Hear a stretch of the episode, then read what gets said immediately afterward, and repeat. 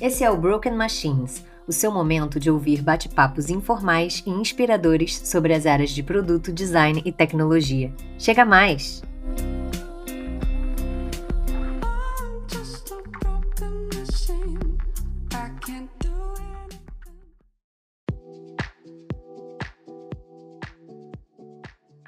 Hello! Olá, tudo bem? Eu sou a Bill, ele é o Fio e nós estamos de volta. Olá, hoje com o quadro Conceitos. Mais uma vez, nosso querido, para falar nada mais, nada menos do que métricas de, De design.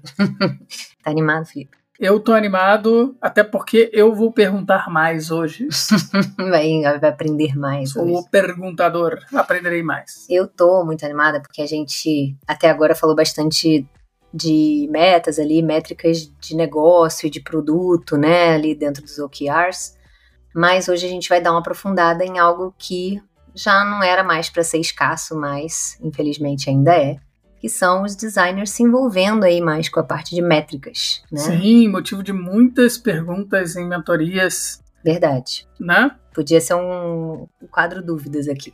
Exatamente. Só que são tantas as dúvidas que a gente resolveu fazer um quadro Conceitos só para falar sobre esse Só assunto. para esse assunto, justamente precisava. Então, pessoal, interage com a gente aí no Spotify ou outro, né? E no arroba broken.machines para a gente entender o que vocês não entenderam ou entenderam e querem simplesmente trazer aí sugestões, exemplos. E tem o Bro, né? Sim, Bro é o nosso mascotinho, o nosso robozinho mascote super sincero que está vindo por aí.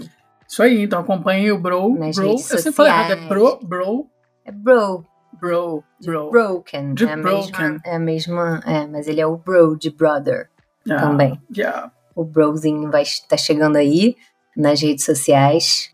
Mas vamos lá, vamos ao que interessa. Partiu. Partiu.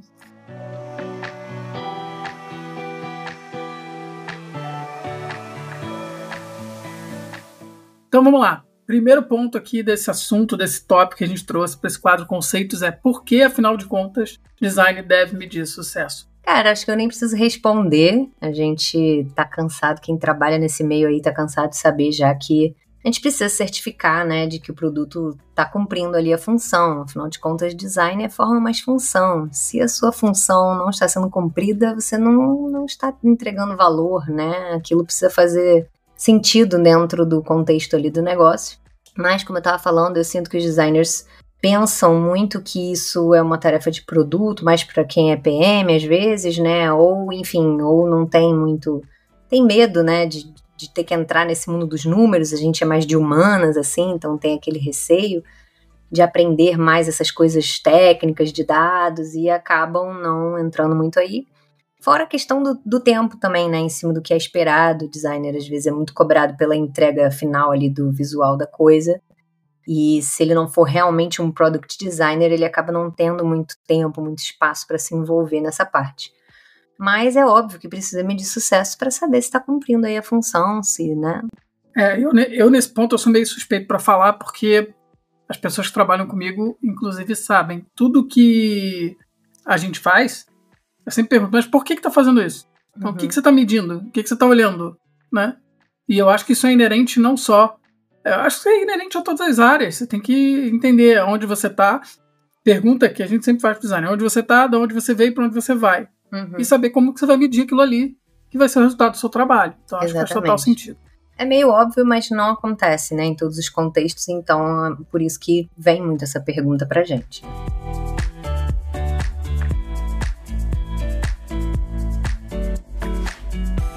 Boa, e eu acho que o que é pior ainda é como é que o design faz isso para medir esse sucesso. Exatamente. E aí eu, eu, eu digo que, assim, nem sempre a gente sabe, né, como fazer isso no dia a dia, mas é super simples. É bem mais simples do que parece. A gente mede o design da mesma forma que a gente mede qualquer coisa na vida. Né? Então, dando um exemplo aqui para vocês entenderem do que, que eu tô falando. Vamos supor que você vai fazer um jantar aí, você quer fazer um ótimo jantar para os seus amigos. Né? E aí, o que, que você faz? Né? Primeiro você vai ver quem é que vai poder ir, quem não vai. Uhum. Você vai entender ali dessas pessoas que vão, o que, que elas gostam de comer, o que, que elas não gostam, se tem alguma restrição, se alguém é vegano, né? Você entende? Depois você vai ver, decidir o cardápio ali. Para decidir o cardápio, você vai ver o que, que tem na sua dispensa, você vai no mercado, vai comprar o que está faltando, vai preparar o jantar, vai provar para ver se está bom de sal, né? O pessoal vai começar a chegar, você vai pôr a mesa, vai ligar uma música. Então você fez todo esse processo aí, que aliás é muito parecido com o processo de design thinking. Mas no final, depois que rolou o jantar, todo mundo comeu ali e tal, como é que você mede? Como é que você sabe se o pessoal gostou do jantar? Como é que você sabe que foi uma experiência satisfatória? A primeira coisa que você faz normalmente é uma pergunta. Você se pergunta assim: a comida estava boa? Será que a comida estava boa? E, e, por trás dessa pergunta tem sempre uma, um objetivo, né? Um, algo que você está querendo que aconteça. Então, quando eu pergunto se a comida estava boa, na verdade eu tô querendo que os meus amigos gostem da comida. Esse é o meu objetivo, certo? Sim. E aí, depois desse objetivo, você começa a pensar: como é que eu vou saber se essa comida estava boa? Ah, eu vou saber se ela estava boa se todo mundo, né, ou se a maioria der algum sinal para mim de que gostou da comida. Então eu vou ter ali um, um dado que vai me mostrar, né? Então, depois dessa pergunta disfarçada ali de objetivo, você vai ter uma condição. Eu sei que aquela comida tá boa se algo acontecer. E o que, que é esse algo acontecer? Eu posso contar, por exemplo, quantas vezes as pessoas repetiram o prato. Eu posso contar o número de pratos vazios. Boa. Eu posso contar quantas pessoas elogiaram né, a comida. Então tem várias coisas que eu posso ir somando. E aí, isso eu tô focando só na comida. A minha meta era. No futuro ali... também, quantas pessoas voltaram para comer de novo na sua casa. É, exatamente, se você convidou de novo. Uhum. Mas eu tô focando só na comida. Aqui a gente está falando, eu escolhi uma meta que é a comida, mas eu poderia também avaliar tudo isso em cima do que? Do ambiente, se a música estava legal, a temperatura, a conversa, os outros convidados.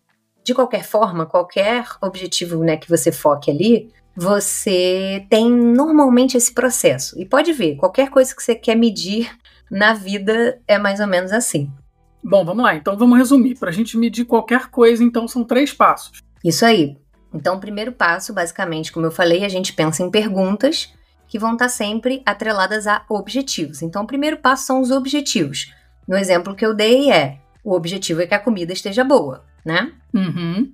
E aí, o segundo passo é, para responder essa pergunta do objetivo, a gente tem que pensar em quais condições vão indicar aquele, o sucesso daquele objetivo. Ou seja, esses são os indicadores. Então, eu vou saber se a comida está boa se a maioria gostar dessa comida. Essa é a condição. Se a maioria gostar da comida, eu vou saber. Então, isso é o indicador. E o terceiro passo, por fim, é que para cada condição dessa, eu tenho diversos meios de responder que são as métricas, nada mais são do que as métricas, como eu falei, é o número de repetições, o número de pratos vazios, o número de elogios. Tudo que a gente mede na vida é assim, a gente passa por essas três etapas. Se você tentar com qualquer coisa, provavelmente vai funcionar. Só que esse raciocínio é muito rápido na nossa cabeça, então eu tô só esmiuçando ele aqui.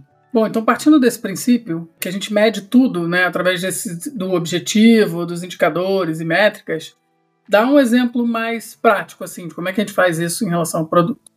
Beleza, vamos lá. Dando um exemplo aqui para produto, né? Para produto digital. Qual seria ali a pergunta objetivo que pode surgir para gente, né? Pô, fiz uma mudança ali no produto e eu quero saber, será que a usabilidade melhorou? Mas por trás dessa pergunta, qual é o objetivo? Que os usuários achem mais intuitivo. Então, esse é o meu objetivo. Os usuários precisam achar aquela mudança mais intuitiva. Uhum. Só que aí, qual é o meu indicador de que foi mais intuitivo? Qual é a condição que eu preciso ter para saber que eu tive sucesso. Eu vou saber que melhorou, né? Eu saberei se melhorou se, por exemplo, sei lá, se eu estou falando de um produto de e-commerce, eu poderia dizer que se diminuir o tempo do fluxo de compra é uma das formas, né? Uma das condições que eu vou saber que eu atingi aquela, aquele objetivo, né? Porque se está indo mais rápido o fluxo de compra, provavelmente os usuários estão conseguindo comprar ali mais rápido. Então, meu indicador é se diminuir o tempo no fluxo de compra. E aí, quais são as métricas, né, que é o terceiro passo, os meios de eu responder isso? Quais são as métricas? Eu posso avaliar tempo de sessão, eu posso avaliar taxa de conversão, eu posso avaliar inclusive tempo de teste de usabilidade, né? Se a gente está falando aí nessa condição de tempo. Então, esse é um exemplo paralelo ali ao da comida que a gente estava falando. Boa.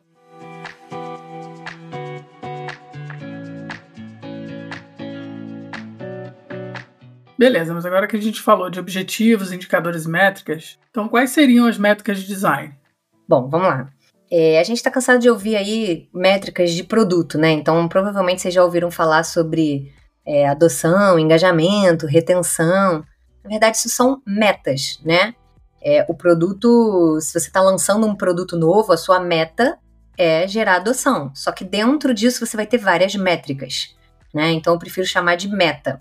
E aí também, dependendo do produto ou do momento do produto, você vai usar uma ou outra, né? Ou você vai focar na adoção, ou você vai focar no engajamento, na retenção, e tem outras aí, várias por aí.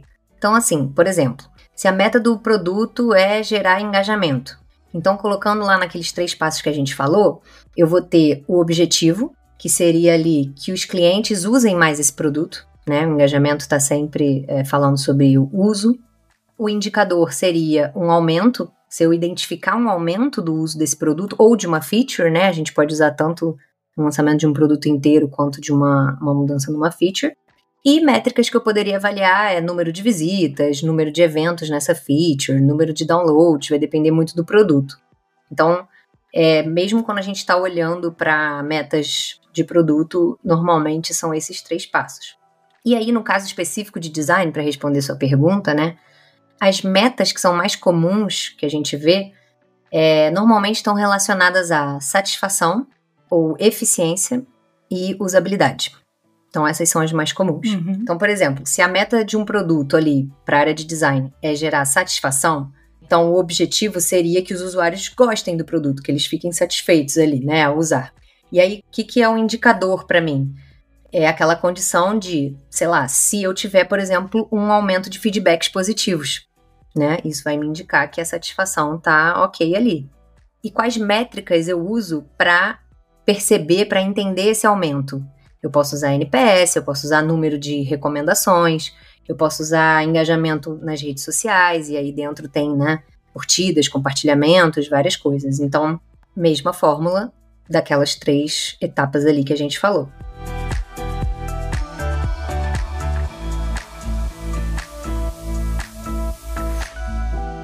Beleza, mas agora a gente falou de gerar satisfação, de objetivo, mas vamos tentar trazer essa relação com o Heart lá do Google, né? Isso, é. A gente falou, né, que ia comentar aqui sobre esse framework, que é o Heart do Google. E aí, para quem não conhece, é Heart, coração em inglês, é o framework que foi criado aí pelo time de UX designers da Google em 2010 para medir o sucesso das metas que eles entenderam que eram as mais importantes para o time de design, ou seja, elas focam em aspectos específicos de experiência do usuário. E aí como é que funciona? Nenhuma novidade além do que a gente já estava falando aqui, né? Vocês já praticamente sabem fazer o hard só de entender essa lógica que eu falei das, das três etapas, né? Ou qualquer uso de métricas, né? Não necessariamente atrelado a um framework. Então, a primeira coisa que você tem que fazer é escolher a meta heart. E aí, o que, que é a sigla HEART?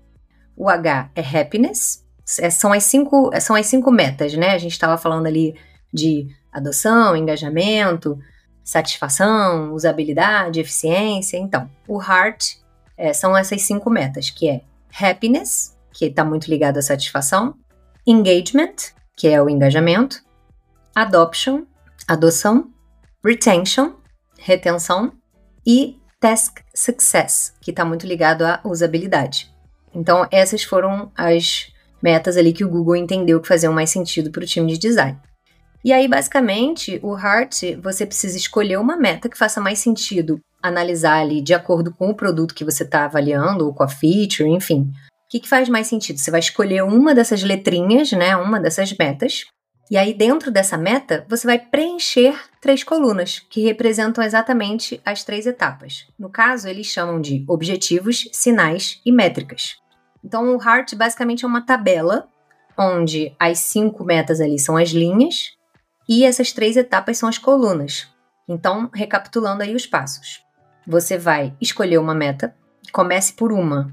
É sempre importante fazer uma só, ah, vou fazer só happiness, porque para esse produto faz mais sentido. Ou, não, a gente está lançando isso agora, a gente precisa medir a adoção. Se fizer sentido também olhar outra, tudo bem, mas fa faz uma de cada vez, tá? Senão confunde. Depois você vai, como eu falei, fazer perguntas. Quais são as perguntas que você quer responder com aquilo? E vai preencher, colocar post-itinhos ali, enfim, preencher aquele quadrante com os objetivos, que são, né, aqueles objetivos que estão escondidos por trás daquelas perguntas. E aí pode ser mais de um, tá?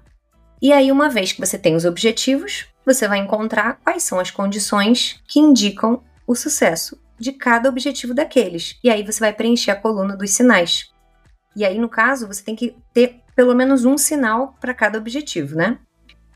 E por fim, na última coluna, você vai determinar ali quais são os dados, né? Quais são os números é, que você precisa avaliar, que vão ser os meios de responder aquela condição. Então, você vai preencher a coluna de métricas com uma ou mais métricas que pode ser usada para cada sinal.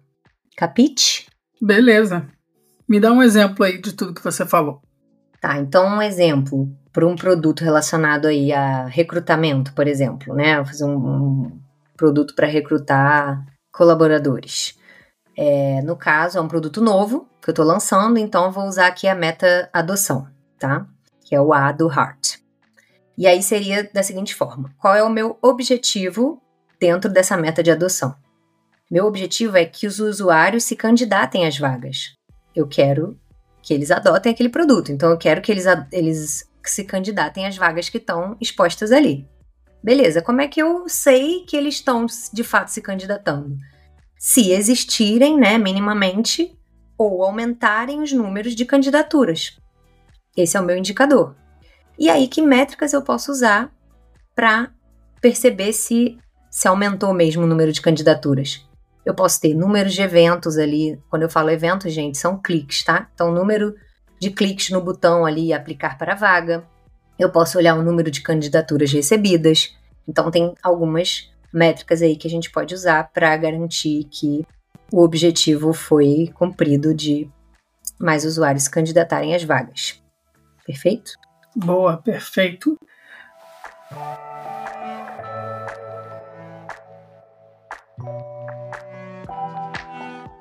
Tá, vamos lá, mas o Heart é um framework muito específico ali. Será que não existem outras alternativas também? O que, que você poderia citar aí, Bianca, de outras alternativas para quem está começando, para quem quer fazer? Enfim.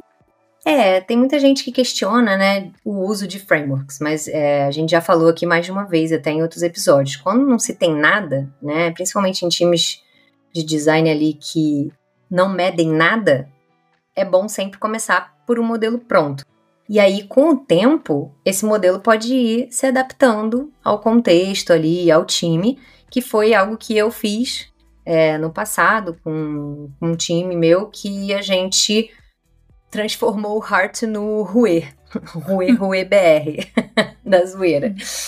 Porque a gente entendeu que adoção, engajamento e retenção é, acabavam ficando é, meio que no mesmo lugar ali, que estava tudo relacionado ao uso, né, a quantidade de uso, mesmo que fosse primeira vez ou retornando, ou enfim. E para gente acabava sendo meio redundante naquele contexto. Então a gente decidiu manter só o engajamento.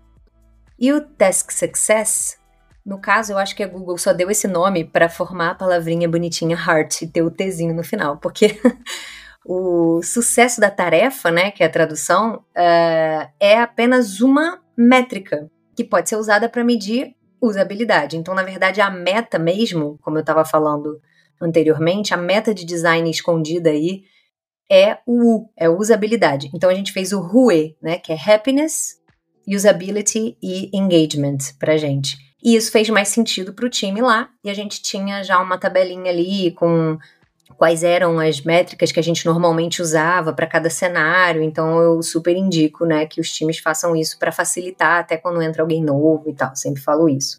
Mas dependendo, né, se é um time mais maduro, se já tem uma maturidade, nada impede do time começar do zero aí um modelo que funcione, né, para vocês. Boa.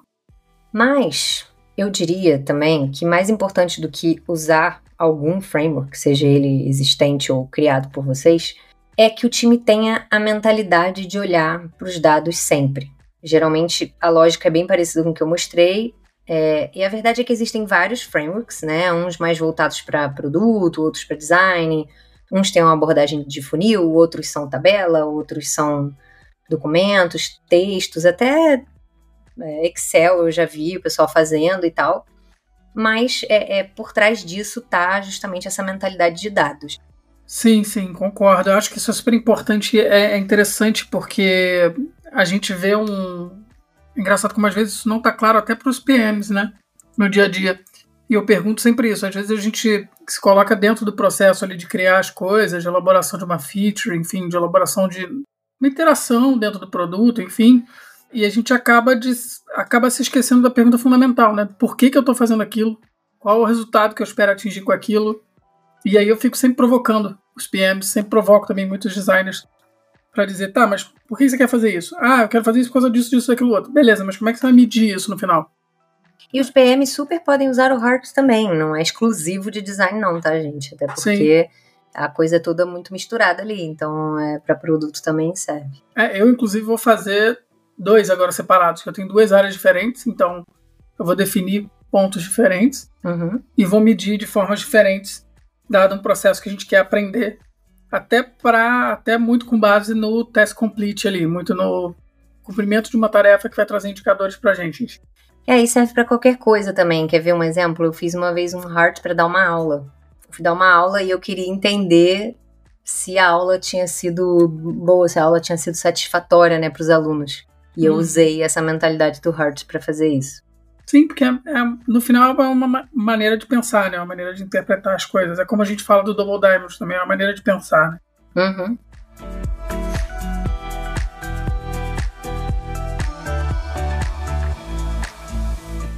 Tá, mas agora outra pergunta que eu queria fazer, na verdade, entender mais o contexto.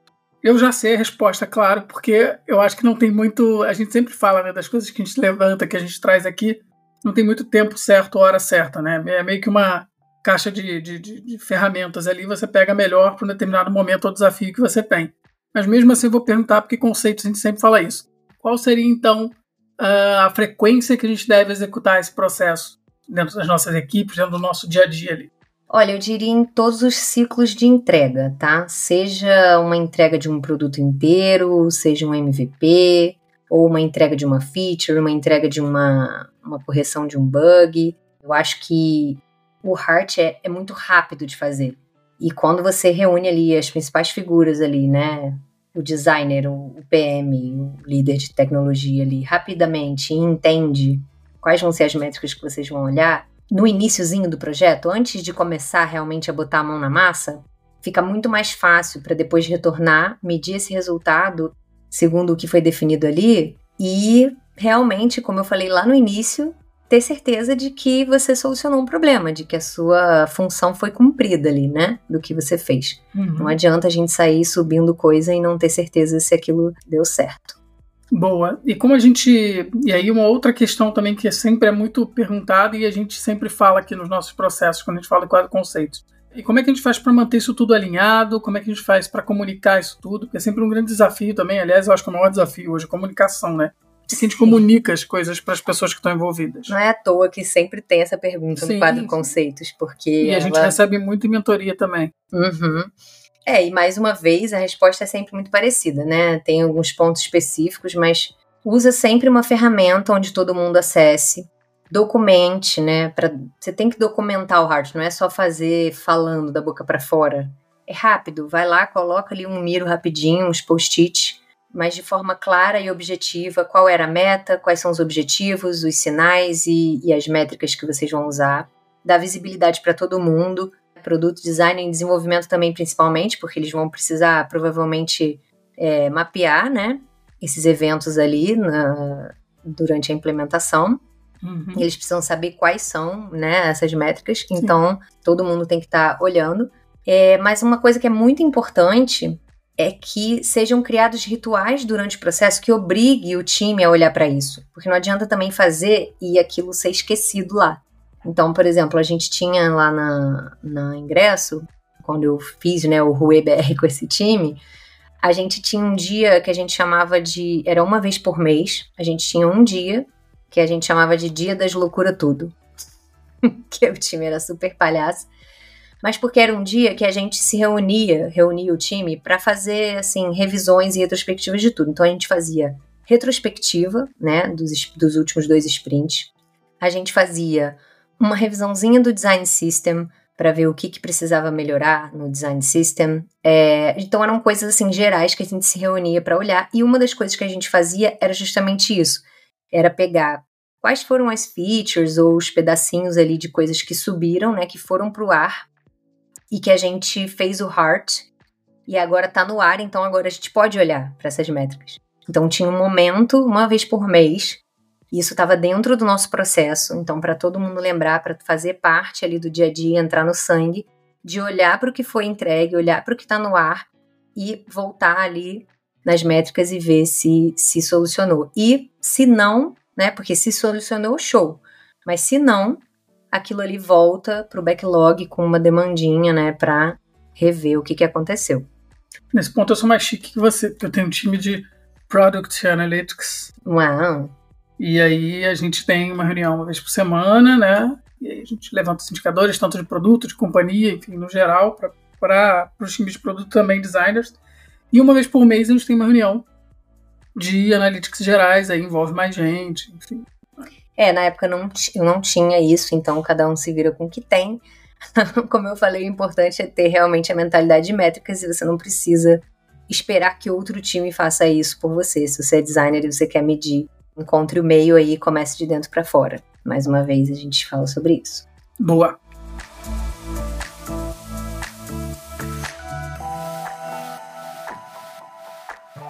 Bem, vamos lá. Então, agora que a gente falou sobre tudo isso, todas as etapas, todos os processos, quais são as dicas finais e fundamentais para que a coisa toda dê certo, Bianca? Vamos lá, são várias. A primeira dica que eu queria dar é uma fórmula para ajudar na hora de guiar o pensamento para preencher o heart, tá? Que eu já observei, eu já fiz vários workshops de heart, tá? Em times diferentes que eu passei. E eu sentia algumas dificuldades se repetindo. E uma delas é que as pessoas ficam confusas sobre como escrever, o processo de como escrever o post-it para colocar ali nas colunas. E aí eu observei um padrão que ajuda, que é o quê? Quando você for escrever o post-it dos objetivos, você começa com que, ou seja, que algo aconteça. Escreva sempre os objetivos começando com que algo aconteça. E os indicadores sempre começa, como eu falei, é uma condição, começa com um se. Se isso acontecer. Então escreva todos os post-its dos indicadores com se, tananã, tananã. E as métricas, geralmente, né, normalmente elas mostram um número um número, um, uma métrica já existente, né? Como eu falei, um NPS, número de não sei o quê, número de repetição, número ou uma taxa de conversão, né? Então é sempre um, um número. Essa é uma primeira dica aí para facilitar na hora de preencher. Boa, que mais? Os sinais eu demorei para entender na prática. Comecei fazendo heart sem entender muito ali, lendo na internet e tal. E aí, em princípio, os sinais pareciam meio desnecessários, assim, porque dependendo do cenário, eles parecem meio óbvios. Aí parece que você não precisa preencher os sinais. Só que eles ajudam muito a lembrar de mais métricas. Muito, parece bobo, mas ajuda mesmo. Então lembra do jantar. A gente precisa seguir toda aquela lógica do jantar, do exemplo que eu dei aqui, para poder preencher tudo direitinho. Não deixem de preencher os sinais. Boa. Outra coisa que é legal uh, ter cuidado é que métricas de engajamento, sempre que você vai usar ali a, a meta de engajamento, ela depende muito do contexto, tá? Então, exemplo, o tempo de sessão, que eu até falei ali anteriormente, é, o aumento de tempo de sessão ele pode ser positivo ou negativo, vai depender do produto. Né? Se for o Netflix, o tempo de sessão alto é ótimo, né? Uhum. Mas se for uma compra, provavelmente é, não é muito bom. Então depende muito do contexto, tá? Contexto é tudo. Tudo, tudo, tudo. Outra coisa relacionada a isso é o job to be done dos usuários. Porque se você não souber o job to be done daquele pedacinho de produto que você está medindo, você vai criar métrica equivocada.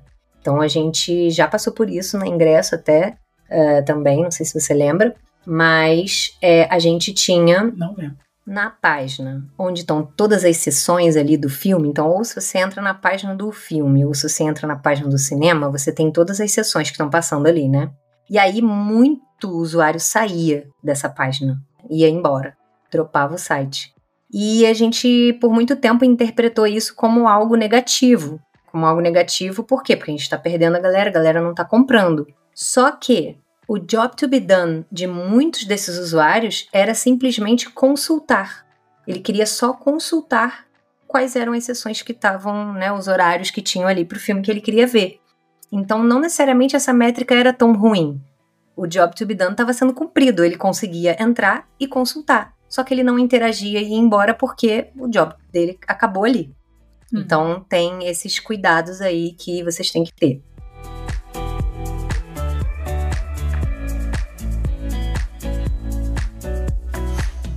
Outra dúvida que surge muito é: como é que eu vou saber se meu objetivo foi atingido quando a métrica é muito ampla?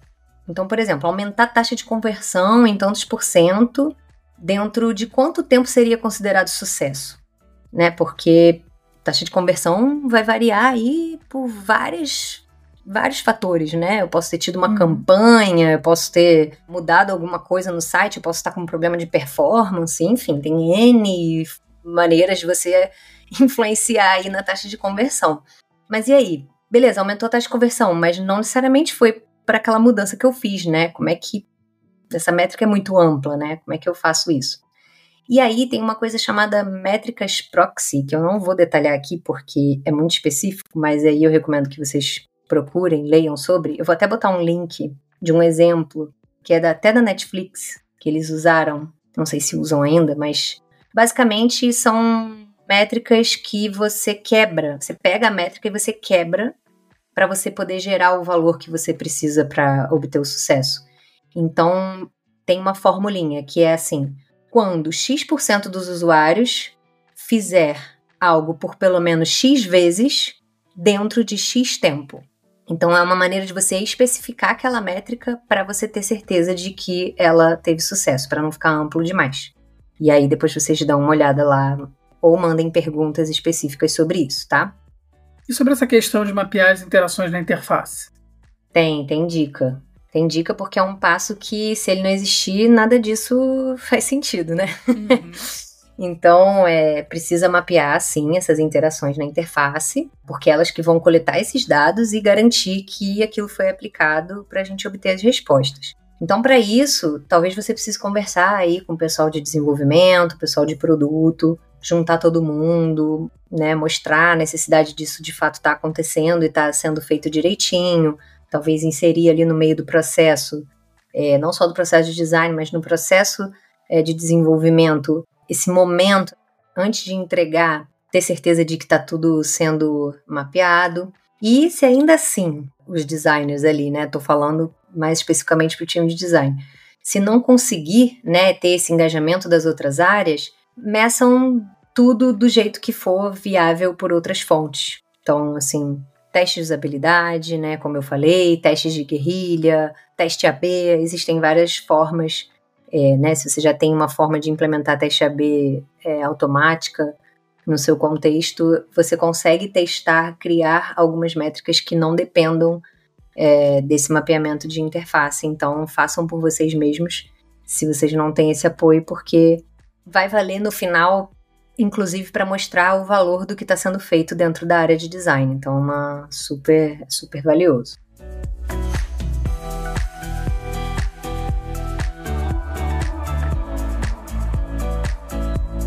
Boa. É isso? Não, tem mais dica. Tem mais duas diquinhas. São muitas dicas, né? As dicas finais ficaram gigantescas. Me repetindo um pouco aqui, mas muito importante, essa questão de incluir essas práticas todas que a gente falou aqui nos processos, para não esquecer. Então, inclui essa prática no processo de design. Mesmo que não tem no processo da empresa ou não tem no processo de produto, todos os produtos, os projetos precisam começar com esse ritual de entendimento definição das metas do negócio ali, dos objetivos daquele produto, daquela, daquele projeto, para que a tabela do Heart ali, né, ou qualquer framework que você esteja usando, seja preenchida nesse momento, ali no início. Então não pode esquecer de fazer.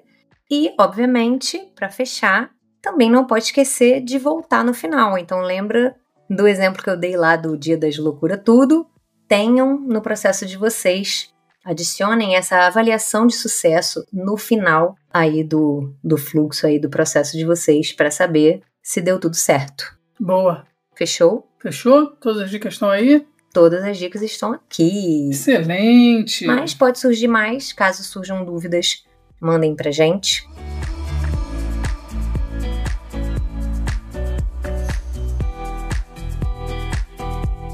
Próximo episódio de debates vai ser bem legal. Vai, temos um convidado super especial aqui É. para trazer para vocês uma pessoa topzera. Não vamos, não vamos dar spoilers. Sim, mas vamos mudar um pouco. Não, esse spoiler a gente pode dar. A gente vai mudar um pouco o tema, a gente vai falar um pouco mais Ah, sobre sim. tecnologia. E vai é, ser tá bem faltando, bacana. tá faltando. Faltando. É isso. Então, gente, métricas de design foi não só de design, de tudo, né? De aula, de a gente falou várias coisas que, que dá pra medir com essa formulinha aí. Inclusive aí. o próximo jantar que você der pros seus amigos. Já vou usar lá nos meus produtos. Oh yeah. Valeu, gente. Beijocas, até a próxima. Tchau, tchau.